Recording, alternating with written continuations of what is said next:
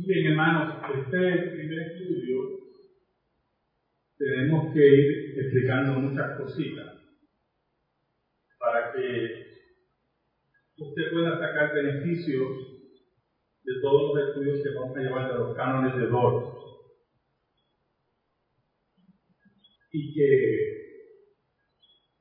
podamos entender las raíces de dónde surge nuestra fe, nuestra profunda.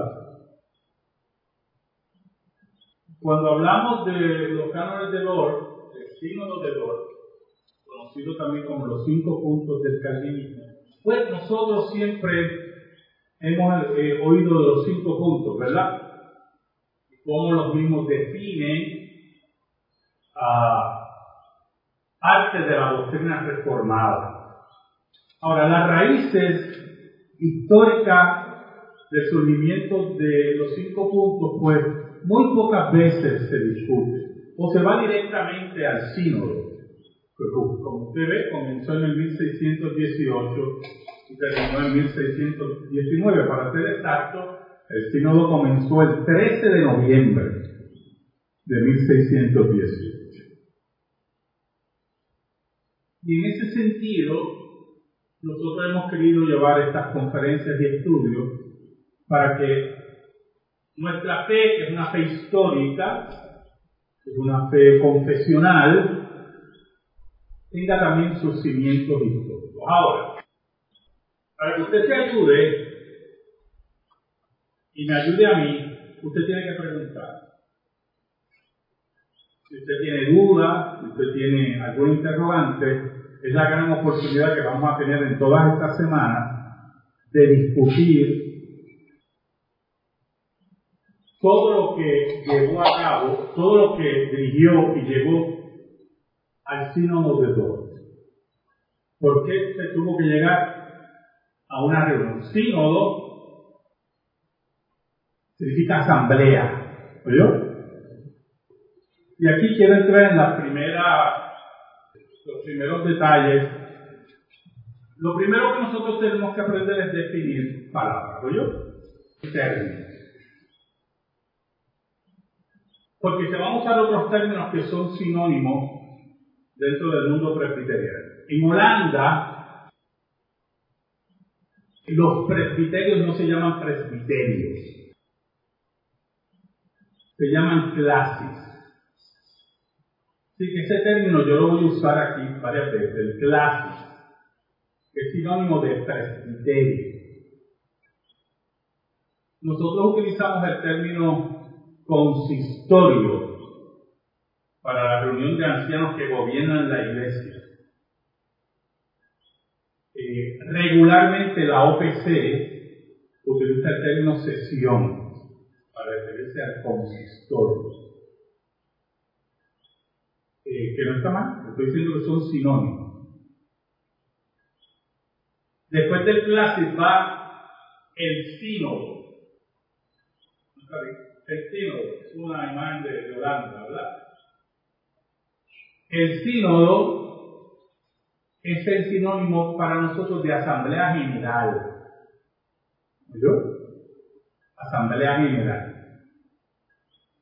Y por lo tanto vamos a usar unos términos diferentes, pero que son sinónimos. Eso es muy importante. Porque yo voy a, también a presentar unos, unas declaraciones aquí. Y vamos a ver por qué esas declaraciones pueden estar erradas en el sentido de que las definiciones no quieren ser mostradas. Para introducirnos directamente al sino de Dort, vamos a usar este libro. Este libro no solamente discute los cinco puntos del calvinismo. Dort discutió otras doctrinas que eran derivadas de los cinco puntos y que están en las declaraciones de Dort. Nosotros también vamos a discutir esas doctrinas. Y es muy importante porque no nos vamos a limitar a los cinco puntos como Dort tampoco se limitó a los cinco puntos. ¿Y por qué surgen los cinco puntos? ¿Alguna pregunta, estoy hablando claro. Ahora, lo bueno de este libro, antes existía un libro que lo tiene Ángel y varios de ustedes, que se llamaba Confesiones de Fe de la Iglesia. Y tiene los mismos tratados que tiene este libro. La ventaja que tiene este es que Indor tiene una historia que no la tiene este libro.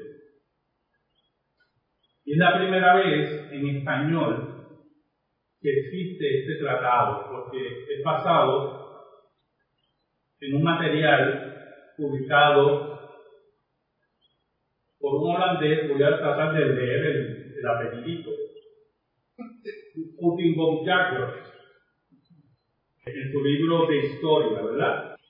Y otros autores, donde hay una documentación reformada que nunca ha estado en español, y que este libro ofrece. Aparte que este libro tiene una cronología, lo que ellos llaman una línea de tiempo, en la página 149, que nos muestran fechas importantes de la reforma protestante y nos hablan de algo muy importante que nosotros tenemos que saber de Holanda.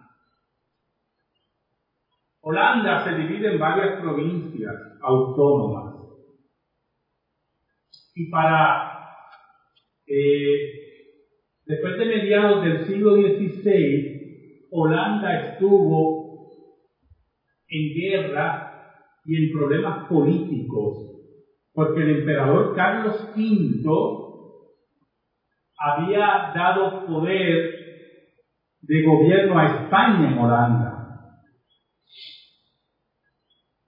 Estamos hablando, nuestro libro habla eh, para 1567, llegó un personaje que se llama el Duque de Alba, enviado por Felipe II.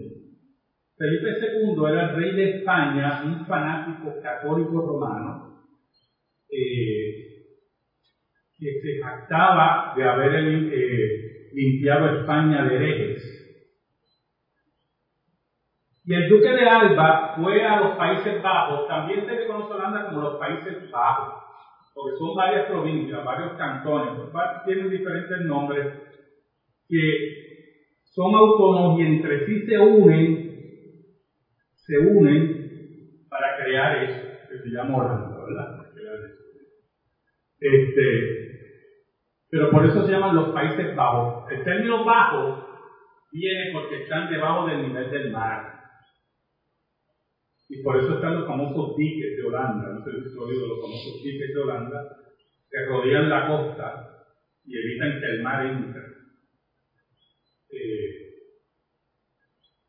¿Verdad? Hacer daño porque está debajo del nivel del mar. Y están los famosos canales de Ámsterdam, donde la gente, ¿verdad?, este, los utiliza como medio de transportación y medio turístico. Ok, cuando el duque de Alba llega a los Países Bajos es que hay una rebelión en Holanda contra la presencia española, donde ya se presenta la mentalidad protestante y hay predicadores ambulantes en Holanda. Por lo tanto, Felipe II manda al duque de Alba, que era un hombre bien sanguinario, bien sanguinario, a tratar de ahogar toda la presencia reformada en Holanda. Esto hace, ¿verdad?, que el pueblo se revele y surge, y estoy resumiendo, y resumiendo, surge la persona de Guillermo de Orange.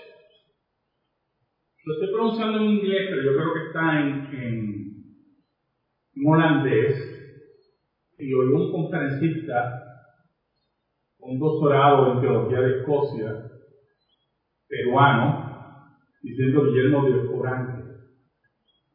Así no lo estoy criticando, puede ser que esta sea la pronunciación más correcta. Voy a decir Guillermo Chinita, así que no digo Guillermo de Orange. Así que Guillermo de Orange es interesante, viene de padres protestantes, pero era católico romano. Es interesante. Pero él se da cuenta, ¿verdad?, de todo lo que está ocurriendo en su país y posteriormente se convierte al cristianismo y a la fe reformada. Y es asesinado en el 1584. A la larga, los españoles son expulsados. En 1598 hubo una victoria naval de los holandeses. Los holandeses tenían una fuerza naval increíble y ya eran una fuerza económica sorprendente de mercadería y de, olvídese, una cosa tremenda, ¿verdad? Prestamistas, eh, tenían una compañía que se organizó en 1602 que era la compañía neerlandesa de las Indias Orientales. Y por lo tanto, en 1609 logra, se puede decir, su independencia. Se firma un tratado de paz. En ese mismo año muere Arminio, que vamos a hablar de él en esta noche. Y aunque había una unidad, esa unidad era una unidad un poco endeble. Recuerden, estamos en una época de guerra religiosa, de profunda guerra religiosa. Nosotros no sabemos lo que es una guerra religiosa. Nosotros no sabemos nada. Y llegar a esta unidad fue muy difícil. Fue muy difícil. En medio de todo eso, hay una persona que se llama Jacobo Arminio. Arminio nació en 1560, ese caballero que está ahí. Y muere en 1609, el mismo día, el mismo año que se logró la independencia, ¿verdad? Pero yo, quiero leer algo aquí porque a base de lo que enseñó Arminio fue que vino toda esta, todo este revolú que terminó en el sínodo de Tours. Arminio era holandés y su formación teológica ocurrió en la Universidad de Leiden y también en Ginebra, estudió en Ginebra, a Ahora, Justo González nos dice aquí en su libro, Historia del Pensamiento Cristiano, algo que siempre me ha molestado de, de. Y es que no me brega bien con las definiciones como voy a mostrarles en el mismo libro de él. Él dice, era calvinista convencido y siguió siéndolo toda su vida, toda su vida, aunque en varios de los puntos que se debatían se apartó clara y conscientemente de las enseñanzas de Calvino. Yo no entiendo cómo puede ser calvinista toda la vida y al final se aparta. No entiendo. Es una contradicción. Y, lo voy a demostrar más adelante con una cita también de tú. La verdad es que al niño lo llevaron para que hiciera un debate con otro personaje que se llamaba Dick Kurter. Esos apellidos son holandeses, ¿verdad? O más bien, Arminio no fue en debate, Arminio fue influenciado por Dick Burger. Burger no creía en la predestinación. Para él era inaceptable. Para él era negar la justicia de Dios.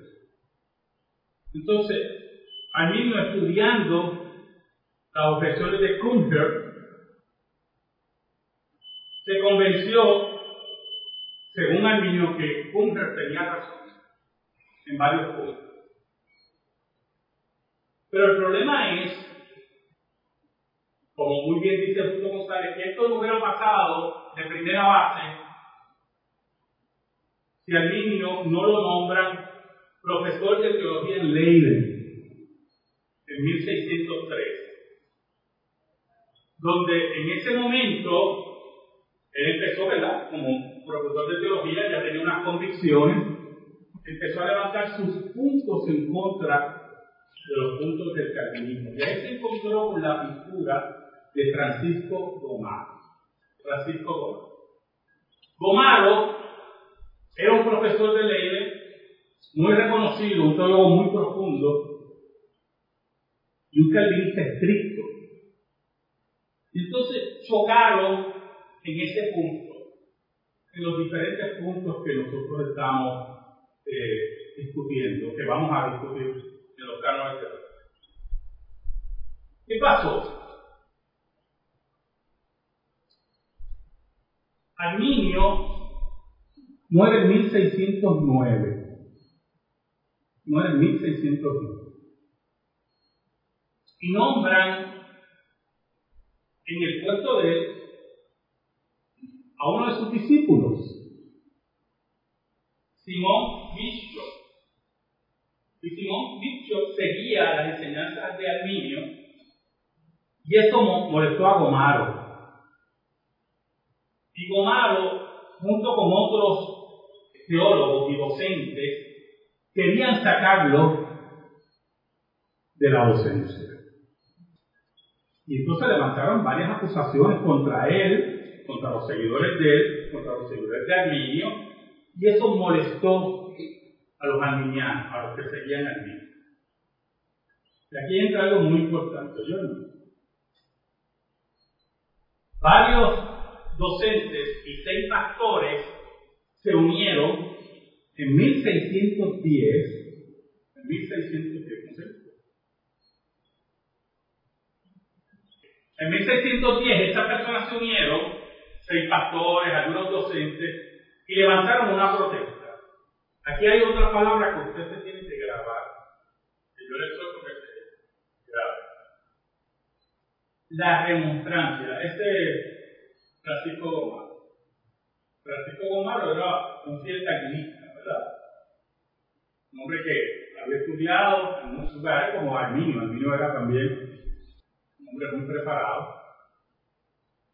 Y la protesta, la palabra se conoce como lo remonstrance. En holandés significa protesta. Los remontrances en 1610 protestaron contra Gomaro y contra aquellos que se unieron a Gomaro para sacar de la docencia a los arminianos. Porque ellos decían, es muy importante, ellos decían que las acusaciones de ellos eran falsas. O sea, si usted está notando, mire, si esto se da ahora, a nadie le importa. Pero a nadie. O sea, si hay un lío, yo no sé, en, en una escuela teológica en Estados Unidos, reformada, pero yo creo reformado. Y el gobierno le importa un pito eso. Pero en Holanda no era así.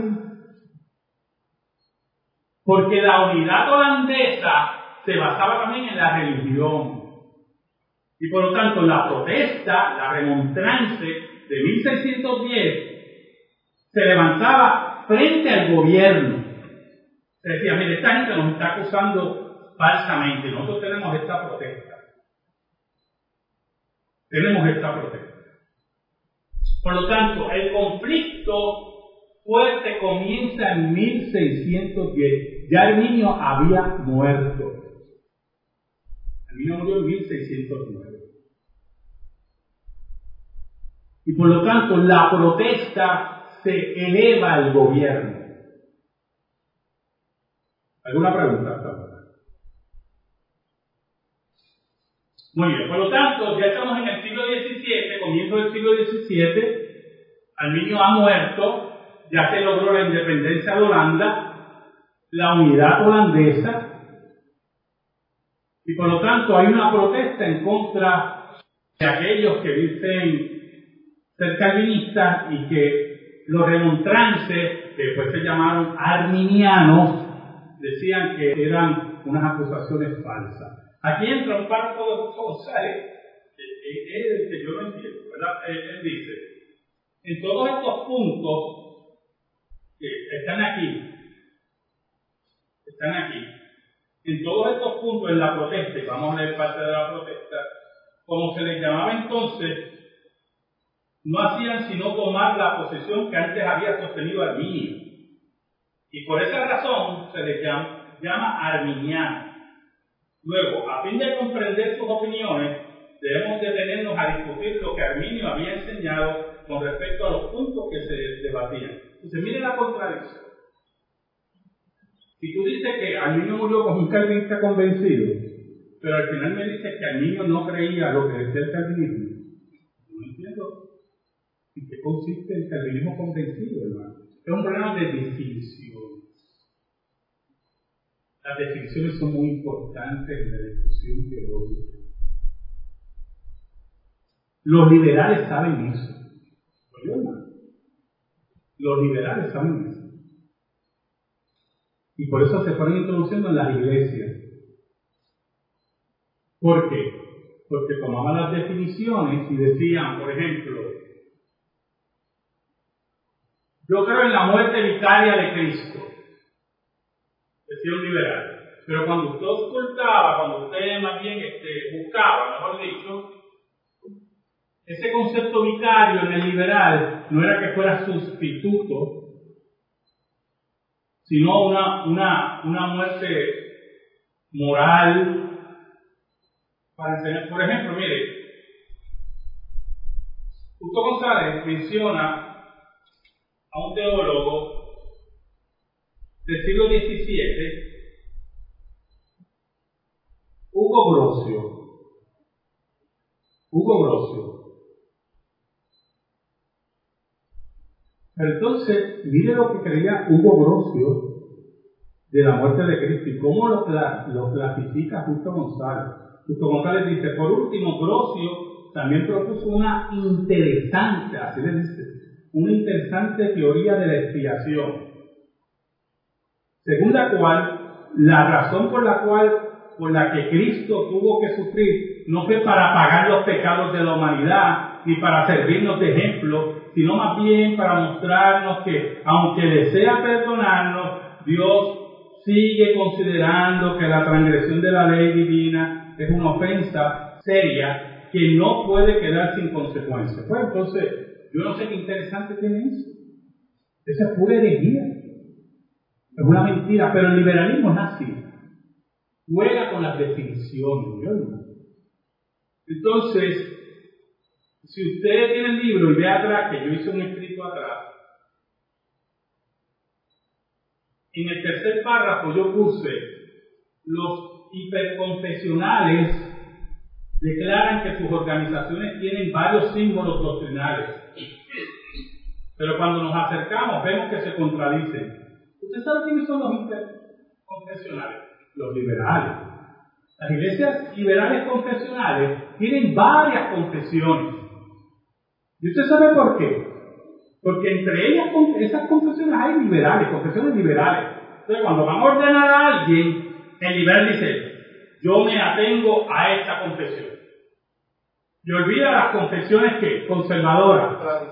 Exacto. ¿Por qué? Porque son que hiperconfesionales. Y mediante esa treta se esconden detrás de ella para introducirse en la iglesia de Cristo. Nosotros tenemos que tener mucho cuidado con las definiciones. Porque las definiciones son eso. Nos definen. Nos definen.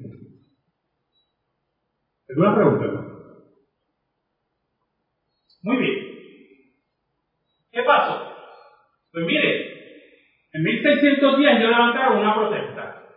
Nosotros estamos aquí porque aquí nos están acusando, y esa protesta está aquí en este libro, que no está en el otro, está aquí. Son alrededor de siete puntos. De siete puntos. ¿Cómo no? De ahí no viene protestante. No, no, no un término protestante. Se acudió en el siglo XVI y hay dos historias para eso también. Porque una dice que fue la protesta que hicieron los príncipes luteranos ante el emperador,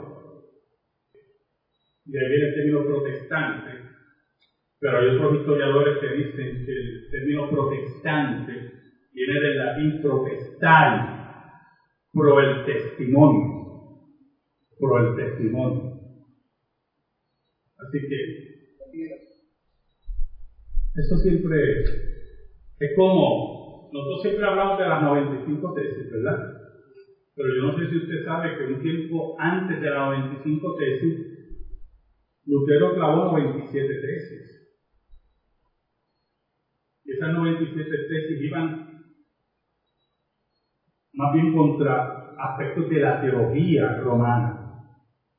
Y nadie le importó las 97 tesis de Lutero. Pero como las 95 tesis atacaban la barriguita de la iglesia, ahí todo el mundo, ¿verdad? Brincó como sapo concho. Hay un libro muy bueno de, ahora se me el nombre de, del autor, bueno, en mi casa, que recoge eh, y, cita varias de las 97 tesis. O sea, eh, la pregunta del hermano Carlos es muy importante. La, historia es complicada, ¿yo hermano? La historia siempre va a ser muy complicada, no va a ser tan simple. Es análisis, no es narración. La historia cambia nuestro entorno y también depende de qué, de cómo vemos la historia. ¿Cómo hacemos ese acercamiento? En ese sentido, la protesta de los arminianos en 1610 no solamente buscaba que se hiciera justicia a ellos, sino que buscaba cambiar la doctrina. Porque hay algo que usted tiene que entender. Y yo no sé por qué justo compadre no lo cita. Pero antes de esa protesta, ya las iglesias tenían la confesión belga, tenían el catecismo de Heidelberg, tenían la segunda confesión ética, y eran documentos calvinistas. El catecismo de Heidelberg buscaba también congraciarse con los luteranos, por eso su, su acercamiento a la predestinación es una sola pregunta y muy tenue. Pero la confesión belga era parte integral ya de la comunidad de fe. Y ahí entramos en otro problema. Muchas personas, en ello caí este, a niño. O sea, que muchas personas buscan otra forma de explicar para negar lo que ven.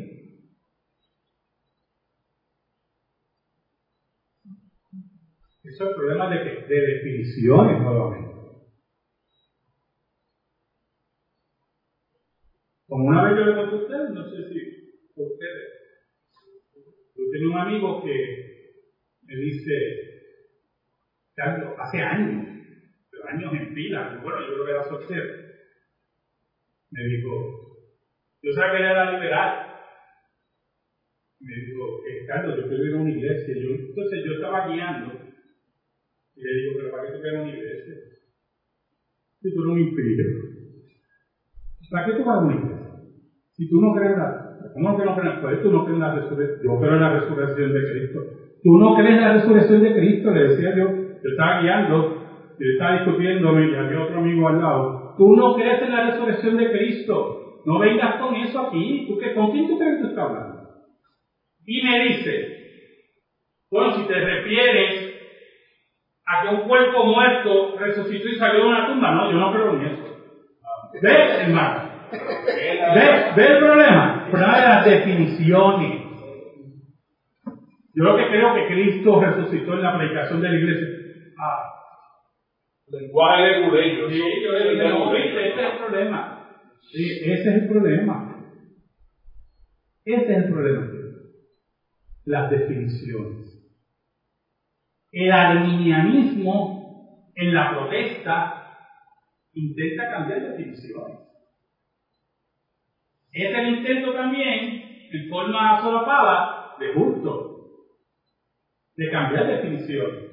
Justo lo que tiene que decir, que Jacobo el niño era un calvinista convencido hasta, pero no decir que fue toda su vida, porque eso no es verdad. Y él mismo lo, lo, ratifica más adelante. Es cuestión de definiciones.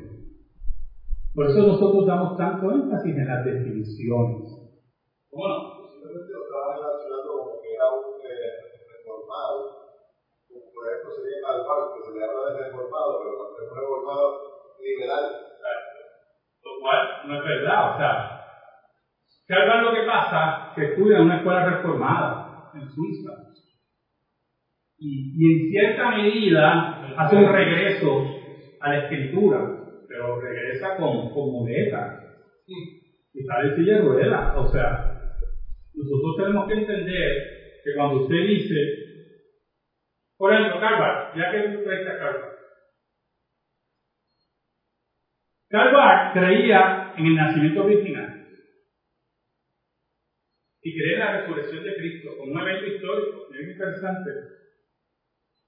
Pero era universalista.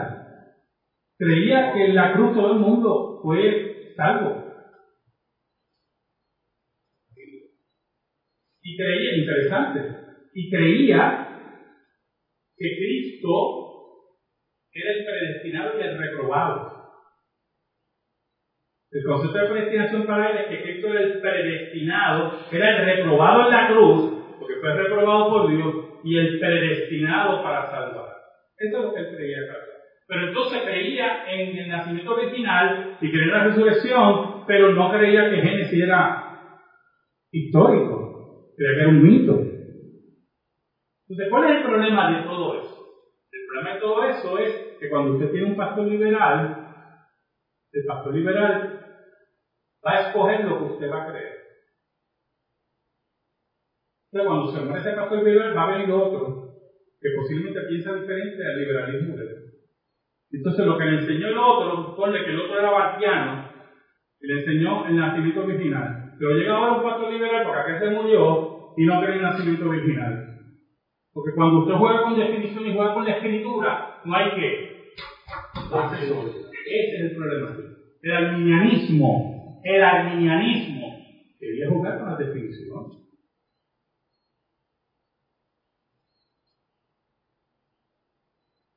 Por lo tanto, esa protesta se elevó al gobierno. Nosotros la tenemos, para aquellos que tienen el libro, por eso les dije que no tienen que, no necesitan comprarlo porque lo voy a leer.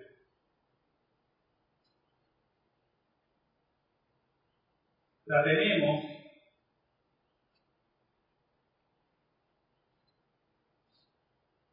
en la página 154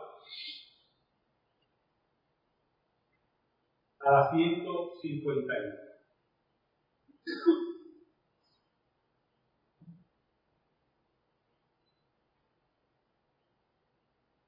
Esta toda la protesta. Lo que ellos escribieron y todo, que vamos a discutir, ¿verdad? En esa época era así. Escribieron una caricatura del mundo de cinco cabezas de Arminio. Esa, esa, en esa época se hablaban de todo, se hacían caricaturas. Yo hago eso ahora con un evangelista aquí. Este, este pastor no tiene amor. Este pastor. En aquella época, hermano, era guerra. Guerra en todo el sentido de la. ¿Qué pasa? Había un problema político también en Holanda. Y era la siguiente, un problema político y social. Algunos creían, algunos creían que cada provincia o cada cantón debía creer lo que quisiera en religión lo cual afectaba la unidad de Holanda. Y había otros que no creían eso. Creían que Holanda tenía que ser unificada. Había razones políticas y sociales para eso, porque los que creían en que cada cantón que creyera eran de tendencia, eran llamados los libertinos, de tendencia liberal. Y es interesante porque la mayoría de las provincias, dice aquí, marítimas, especialmente la burguesía, lo que se va definiendo después, ¿verdad? Dentro del capitalismo, abrazaron las doctrinas arminianas. Mientras otras provincias, las de las clases rurales, todos los pescadores, apoyaron el calvinismo. Y eso viene porque también muchos exiliados volvieron a Holanda. Y muchos de esos exiliados venían de las guerras religiosas contra el catolicismo romano y venían también de Ginebra. Venían educados en el calvinismo y sabían la fuerza que era la, la reforma protestante. Por lo tanto, ahí empezó un conflicto dentro de Holanda, que posteriormente ganan los que creían en que Holanda tenía que ser unificada religiosamente. Esos fueron, esos fueron los que posteriormente llamaron al sínodo de Dios. Y dijeron, bueno, como los arminianos están protestando, pues nosotros tenemos que hacer un sínodo. Y vamos a tener que resolver esto. Ahora, usted tiene que entender lo siguiente. Los arminianos, cuando supieron que se iba a llamar un sínodo, se pusieron difíciles, ¿oyeron? ¿Usted cuál era el problema? Definir. Porque el sínodo le dijo a los arminianos, mándenos sus definiciones. Y los arminianos se, se resistían. ¿Cómo no? Ah, muy buena, buena pregunta, muy buena pregunta. El sínodo fue el sínodo considerado el sínodo más universal del protestantismo. De, de, de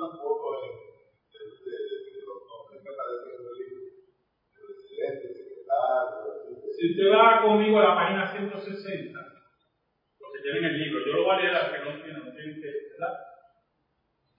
Dice que los estados generales de la República Unida de los Países Bajos, mire qué interesante, ¿cómo empieza? ¿Cómo dice? Los estados generales de la República Unida de los Países Bajos. ¿Qué significa eso? Que la facción que quería la unidad de la República fue la que ganó. Dice, consintieron organizaron la asamblea del sínodo de Dor. Delegaron varios representantes para supervisar los procedimientos informar de parte de la asamblea. La- los, los credenciales, es decir, las credenciales e instrucciones de las siguientes participantes fueron recibidos y leídos formalmente por el reverendo Baltasar Newman, pastor de la iglesia de Dor. También se conoce como Dortmund la primera sesión del CIO realizada la mañana del martes 13 de noviembre de 1610. O sea, si tú notas, eran representantes de los estados, de las provincias, los que iban a moderar la reunión. Pero ellos, esos no fueron los únicos. Por ejemplo, de los estados de Holanda y Frisia Occidental, la página que estoy, 160, nombra todos los que fueron de esos estados. De los estados de Zelanda, recuerde, todos estos son provincias de Holanda. Están esos nombres. De los estados de Utrecht, están esos nombres. De los estados de Frisia. Y así sigue mencionando todos los estados de Holanda, pero es interesante porque también más adelante nos dice la página eh, 165 nos mencionan los profesores de teología que estuvieron ahí. Y entonces los que vinieron de diferentes partes del mundo, los que vinieron de Inglaterra, del electorado de, de los que vinieron de Suiza, los que vinieron de Ginebra, los que vinieron de la República Iglesias de Bremen. Bueno, vinieron de casi todo el mundo calvino para esa asamblea. Sí, un concilio. Es, es ha sido hasta ahora el concilio protestante más asistido y más completo. Por lo tanto, teníamos teólogos de diferentes lugares, representantes políticos de diferentes lugares, ¿verdad? Que venían a qué? A decidir esto. Vamos a acabar con esto, vamos a acabar con esto. Entonces, una característica que siempre ha tenido el calvinismo, bueno, el calvinismo que cree en definiciones, el calvinismo bíblico, es acabar con los problemas. Vamos a sentarnos a hablar. No, vamos a sentarnos a hablar. Siéntate ahí. ¿Por qué? Porque el calvinismo siempre ha enseñado el carácter. Hablar de frente. Y ese era un problema que tenían los arminianos. Que aunque levantaban una protesta cuando se les exigían definiciones, se trancaban. Y usted lo en los políticos, ¿verdad que sí? No hay una entidad intelectual. Eso llega cada rato en la política en Puerto Rico. No hay definiciones, no hay nada. Y empiezan con sueños de, de verano. El problema que vemos también los llamados neocalvinistas, porque eh, plantean las cosas de una manera tan diluida que eso es decir que son calvinistas, pero no promueven el calvinismo valentoso. Eso es un excelente ejemplo. Otro es un excelente ejemplo. Eso es lo que tenemos con el neocalvinismo. Cuando el neocalvinismo habla del carismatismo y usted le pide definiciones, ahí es que se enreda. Por eso le digo que hagan preguntas, porque mire, ya ahí me metí un tema ahí muy interesante. Es importante que usted sepa lo que son las definiciones.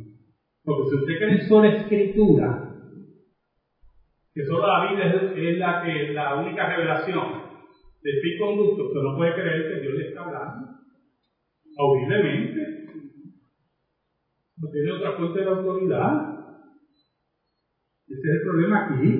Entonces, las definiciones que se diluyen, se violentan, en algo relativo. relativo. El relativismo es o quieres redefinir, pues, definiciones, lo que es un don espiritual. Como alguien que me explicó lo que era una revelación, quería que eso la escritura, pero lo que era una revelación hoy, yo le digo, ¿y, y dónde eso aparece en la Biblia? Tú lo acabas de redefinir, es como el pensamiento, yo no sé si usted sabe, ¿verdad? Hay neocalvinistas, un gran porcentaje de neocalvinistas, dicen neocalvinistas, que creen en los profetas falibles, el concepto de los profetas falibles. Ellos creen que los profetas del Nuevo Testamento siguen siendo profetas, pero que se pueden equivocar. Entonces, como se pueden equivocar, por eso eso es lo que ocurre en el carismatismo hoy. Que la gente hace profecía y se equivoca. Porque eso ocurría en los profetas del, del Nuevo Testamento. ¿Cuál es el problema de esa definición? Tiene dos problemas. Número uno, lo que define profeta en el Antiguo Testamento. La definición de profeta en el, en el Antiguo Testamento es aquel que habla por parte de Dios. Y el que decía que hablaba por parte de Dios y no se cumplía, tenía que morir. ¿Sí? Porque la prueba de ser profeta, la prueba de ser profeta es que tú decías y se cumplía. Porque eh, eso lo hace cualquiera, eso lo hace un horoscopero. O alguien que tira las cartas, usted va a a un ¿verdad? Y se puede equivocar, ¿verdad? Ese es el primer problema. El segundo problema es más grave que el primero. Porque la gente cree que puede tomar el nombre de Dios en vano con esa tranquilidad. Ah, me equivoqué. ¿Verdad? ¿Verdad? Dios te dice, Dios me dijo esto, pero me equivoqué. Eso es tomar el nombre de Dios vano. Y es blasfemia. Pero entonces que usted ve, las definiciones han sido ¿qué? Destruidas. Para que usted introduzca eso en iglesia, usted tiene que destruir las definiciones.